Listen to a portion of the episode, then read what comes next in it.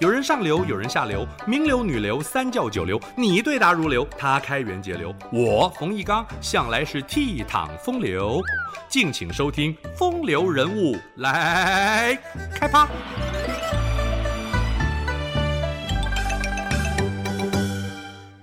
中国自隋朝开始实施科举制度，金榜题名是读书人梦寐以求的目标。所谓十年寒窗无人问，一举成名天下知。晚清实业家张謇是民营企业家的楷模，他居然是科举状元出身。咸丰年间，张謇出生在江苏海门，四岁启蒙，十岁熟读四书五经，十五岁积极准备应考，大家都看好他会金榜题名，一切准备就绪，突然发现。张謇的出身大有问题，张家祖上三代没人考取过功名，因此被列入到冷级。按照当时的科举漏规，冷级需要额外支付报考费用。张謇才华出众，私塾老师设法安排了邻村不是冷级的一户张姓人家，让张謇冒充是那个张家的孙子。以假名报考同试，果然中了秀才，不料惹祸上身。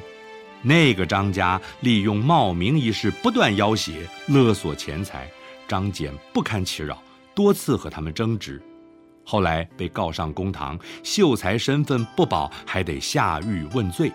这场诉讼官司延宕数年，张俭的处境艰难，家道因此衰落。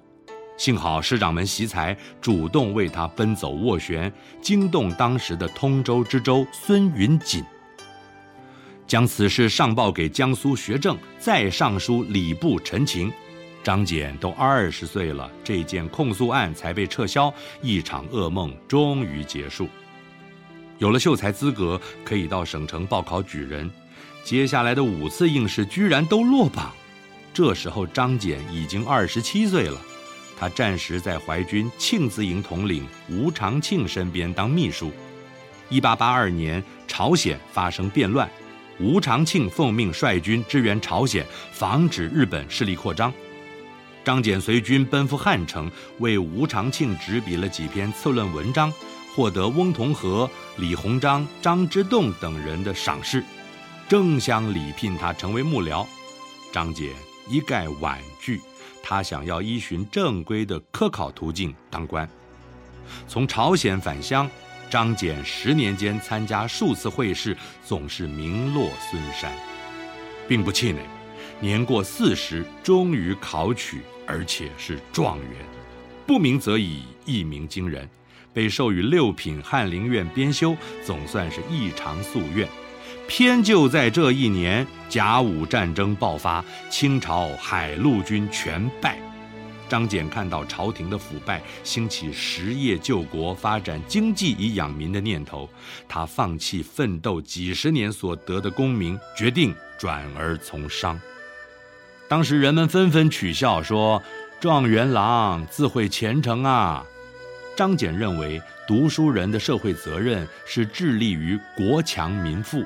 其前提是工业要发达，他先在家乡筹办纺织工厂，《易经》说天地之大德曰生，因而取名大生纱厂。首先面临的困境是资金不足。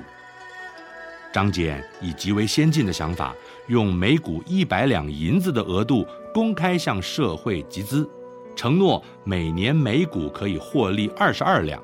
希望能募集到六十万两，不料四处碰壁，徒劳无功，还得靠着摆摊卖字画筹措路费返乡。数年后，总算资金到位，纱厂开工营运。他对于生产线的产销、股东的职责等细节都拟定规范，巨细靡遗的管理，让纱厂运作欣欣向荣。张謇的才能堪称是经营之神。更重要的是，为了培养人才，创办多所学校，为教育注入了大量的心力。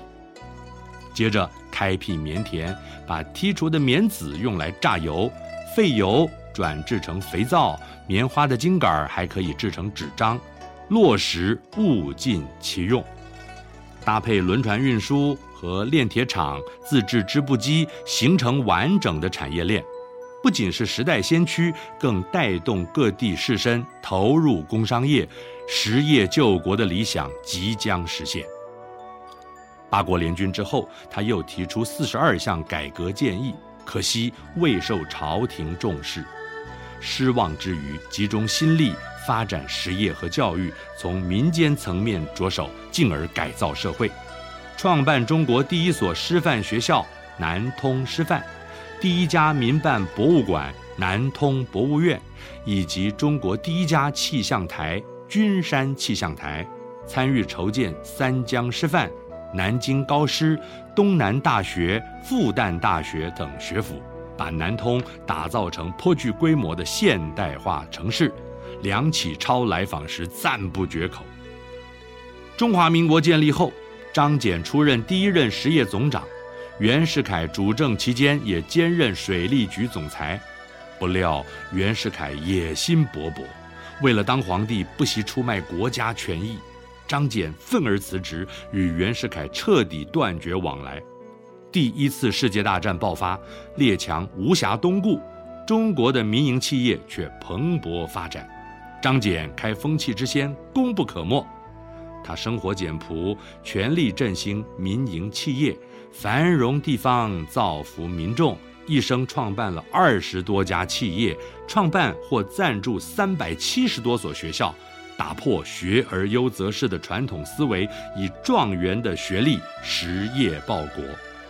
胡适称赞张謇，他独立开辟了无数新路，做了三十年的开路先锋，养活了几百万人，而影响给予全国。